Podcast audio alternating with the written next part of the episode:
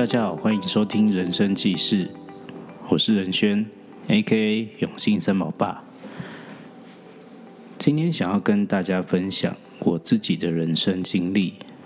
那这段经历有一点特别，大概是在民国一百零七年的时候吧。当时我刚离开上一份工作，想说，哎，工作这么久。该休息一下了吧？我就去报名了一日北高骑脚踏车，十九个小时要骑完三百八十公里。哦，那过程真的是有够累的。那当时呢，呃，也顺利的骑完了。可是回到家的时候，就觉得身体有一点怪怪的。应该跟着，不是说身体有点，应该是说属膝部有一点觉得，哎。不太舒适，那可是很正常嘛。说实在，他妈十九个小时骑三百八十公里，大家应该都会不太舒适才对，也不以为意。后来一个礼拜过后，就觉得哎，还是不太舒适，就想说，嗯，我去检查一下好了。一开始去了泌尿科，想医生就跟我说啊，你这个没什么问题了，发炎，吃抗生素，OK，吃抗生素吃完就好了。哎。那你们顺便割包皮，靠背哦，我就觉得啊，靠，这医师好很还蛮商业的，算了，不然我去圣马路检查一下好了，去去大医院看一下。那挂了号也去检查了，医师也是跟我说，嗯，这个没有太大问题啦，就发炎，回去吃抗生素，哎。两个医师都给我一样的答案，就想说，哎，应该不会有太大问题就好，乖乖拿着抗生素回家了，好，也乖乖吃了一个礼拜的药。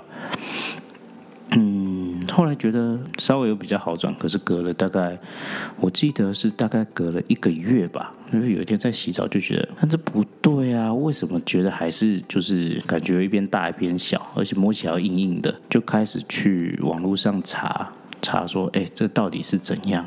那。也不晓得为什么那时候很多的迹象都指向就是 就是恶性肿瘤，我靠，就有点紧张，那就赶快上网搜寻了，就是桃园比较有名的医师就去检查。我记得那时候是去荣总吧，对，先去荣总检查。那荣总那医师呃一看诊的时候先触诊嘛，触诊他就跟我说你这个不太乐观哦。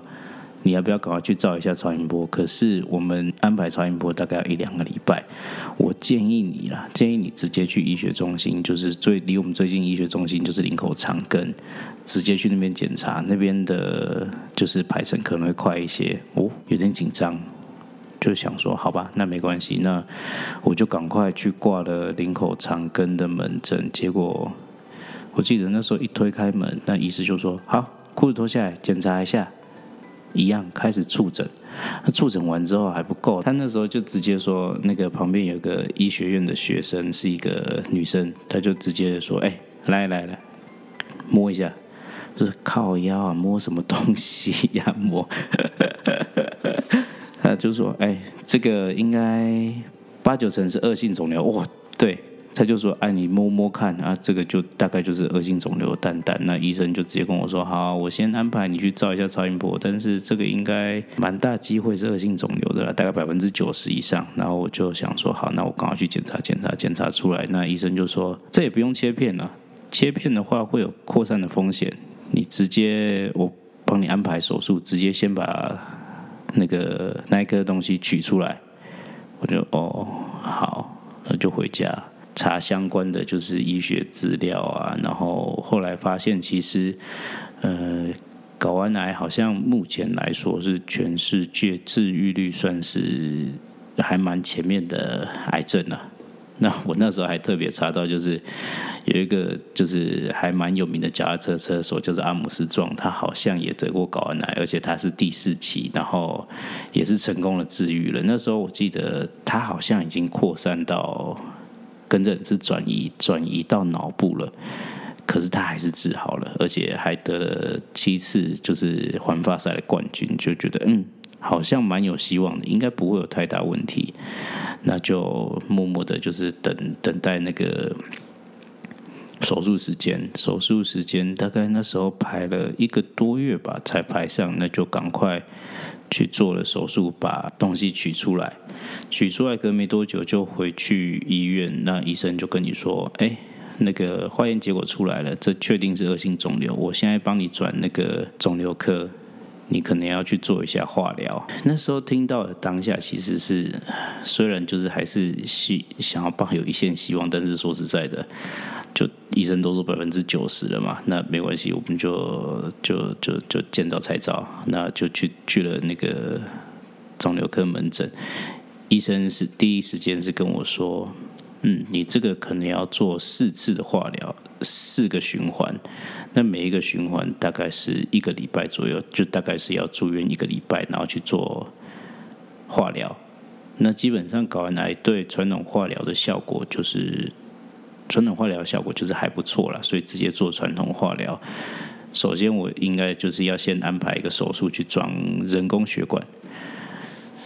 那时候我记得装人工血管也是还还蛮有趣的，就是去然后安排手术，那在开刀房外面等待推进去的时候，那护士护理师还会跟你聊天，因为我记得我因为我我是半身麻醉嘛，所以要保持清醒。那个时候我记得医生还跟我说：“啊，靠腰拉错了，这是肌肉啊，这不不是血管。”我说：“看你们跟这跟我开玩笑！”后来出来了，然后人工血管安装上去了，它大概就是一个十块钱大小的一个硬硬的凸起物，好像大部分人是会装在大概接近就是胸的位置，那有些人会安装在手臂上或是大腿上，基本上都是装在就是胸部上面比较多啦。可是我记得我那时候是装在右边，所以我右手就是基本上意思是跟我说尽量不要提重物。三十公斤以上的重物都不要提，对，所以我那时候就也还蛮听话的，那就开始去就是等待时间去做化疗。化疗，嗯，其实没有像大家想的这么可怕，它其实就是在打点滴，二十四小时打点滴。那我记得那个时候我住的是双人的病房。隔壁一个大哥，他也是就是做化疗，那但是就是他状况也好像也还好，他好像是射物腺癌。那我的话嘛，我自己在打化疗过程当中，基本上我都没有吐啦。那真正在吐的时候，好像都是打那个类固醇，打类固醇止吐。结果妈的，每次都是打那个类固醇进去的时候想吐。这不是不知道为什么，就是他每次打类固醇的时候，就是有一股凉意，就是从就是因为我是装人工血管，所以是从人工血管开始就是输液进去嘛，就开始就是有一股就是冰冰凉凉的感觉，一路从就是胸部一路蔓延上来喉咙，然后就开始就想吐这样子。后来其实七天很顺利的做完之后，回到家。回到家其实有点像是在宿醉一样，然后你整个的味觉就是都会完全没有味觉，吃东西也吃都没有味道。那我记得那时候我妈还有买那个完善给我喝，那个时候我就是好像是什么癌症配方嘛，他妈喝起来那时候很像奶茶，但实际上我后来就是真正就是病好之后再去尝一口，哇塞，那个味道真的是有够厉害的，但你你不会想要再去尝第二次。但是那时候刚做完化疗的时候，喝起来是还蛮像奶茶的啦。对，那基本上熬过了头一个礼拜，那第二个礼拜还第三个礼拜就会去验一下你的白血球指数。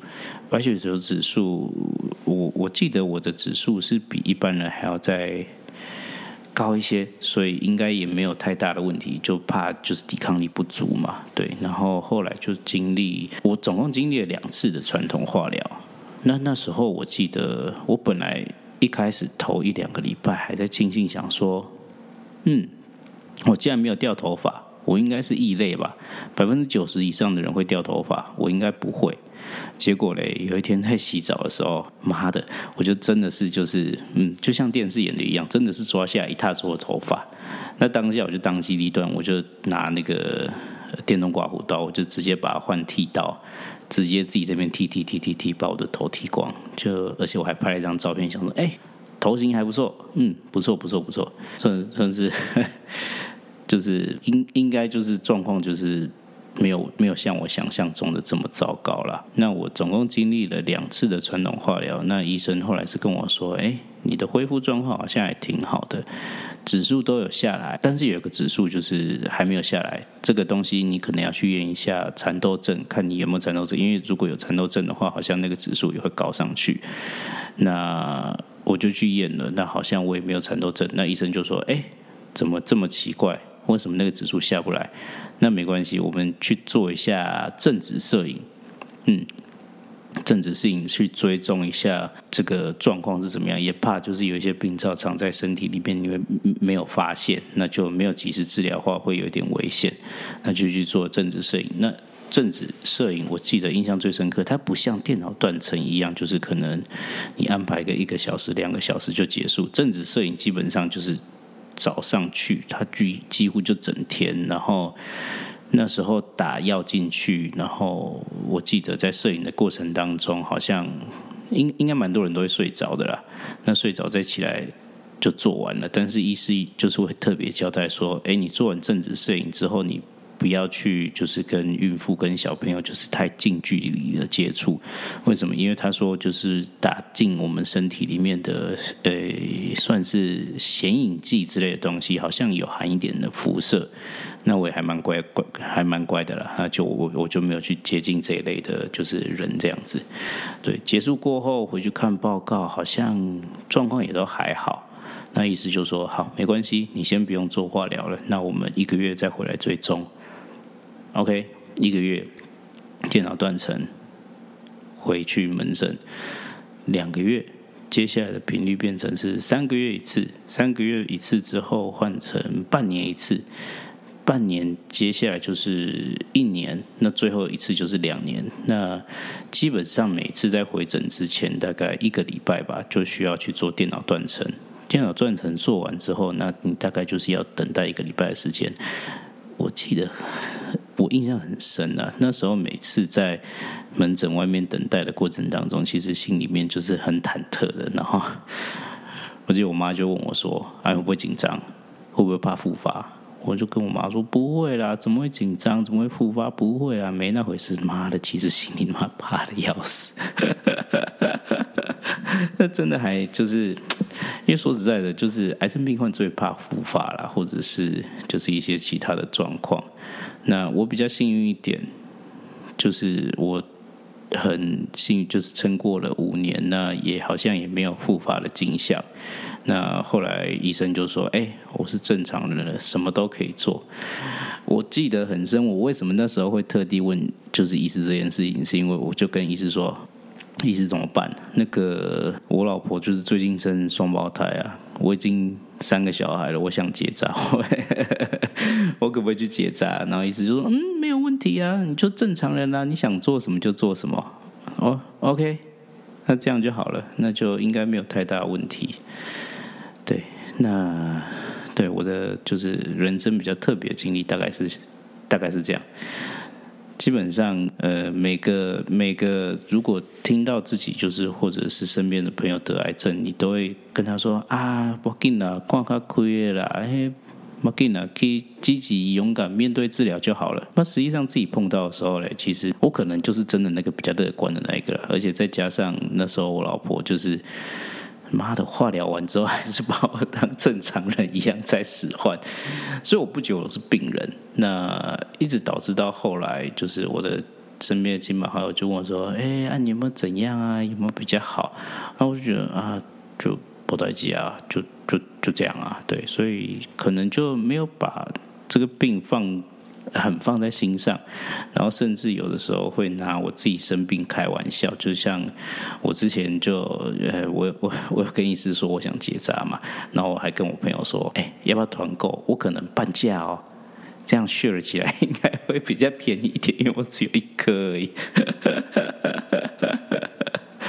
对，大概是这样吧，就是积极面对，积极治疗，然后你的病可能会好的比较快一些。嗯，故事说完了。为什么会想要录这个节目？哈，其实主要就像我刚刚分享的一样，我觉得每个人都有他自己人生就是特别的故事、特别的经历，每个人都不一样。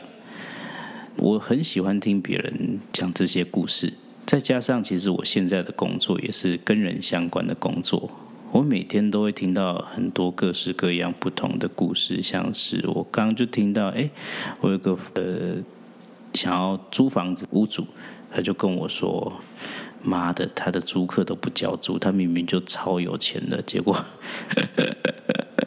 因为那一间店生意不好，他放娃娃机店，然后结果他就不交租，妈，要要怎么办？然后要去催告，或者是要寄存真信函等等的，真的什么人都有，那什么故事都有，那每个人的故事也许都不太一样，所以我想要分享我听到的故事，或者是有的时候我可能会找一些朋友，或者是。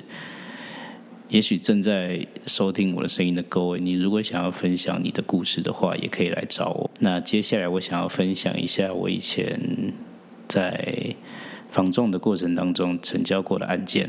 这个案子是这样子的：那天我记得就坐在店头里面，还在想说：“哎，我的业绩，我的业绩到底在哪里啊？哪时候要来？”突然就有一个客人。